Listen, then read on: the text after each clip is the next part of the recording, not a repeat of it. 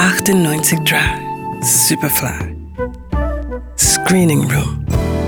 Der Kinotipp der Redaktion. Ich weiß, dass Dad dich traurig macht.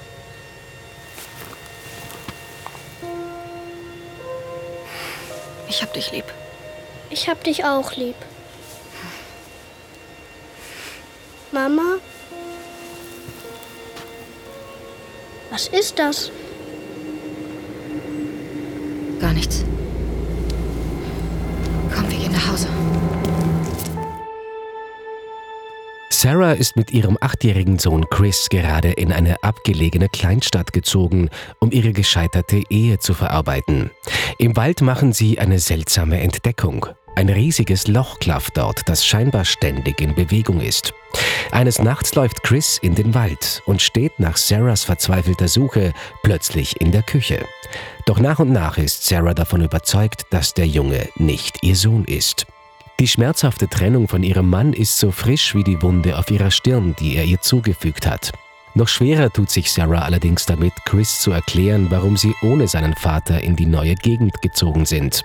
Für die eigentlich enge Mutter-Sohn-Beziehung eine Belastung. Wieso sind wir ohne ihn hergezogen?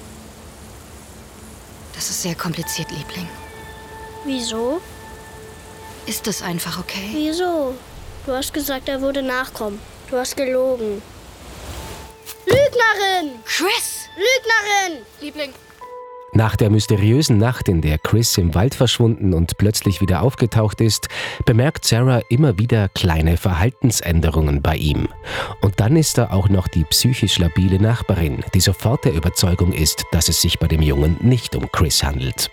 Bis schließlich auch Sarah glaubt, dass sie einen anderen Buben bei sich hat. du bist nicht mein Sohn.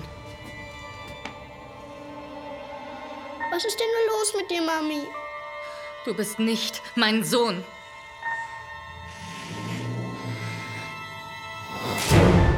Der Wald ist in Horrorfilmen ein beliebtes Motiv für das Unterbewusste, Unkontrollierbare. Zuletzt etwa in Robert Eggers The Witch. Und auch das Motiv des bösen Doppelgängers hat unlängst Jordan Peele in Us aufgegriffen. Das Langfilmdebüt des irischen Regisseurs und Drehbuchautors Lee Cronin vereint nun die beiden Motive auf sehr effektive Weise. Die malerische Kulisse seiner Heimat wird zum Hintergrund für eine solide Horrorstory, die auf einer zweiten Ebene als Reise in das Unterbewusste seiner Protagonistin funktioniert.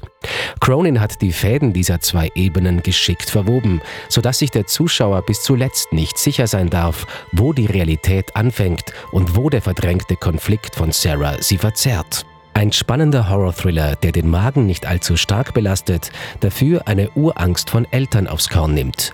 Die Entfremdung vom eigenen Kind. The Hole in the Ground. Ab Freitag im Kino. Johannes Romberg, Radio Superfly. Radio Superfly.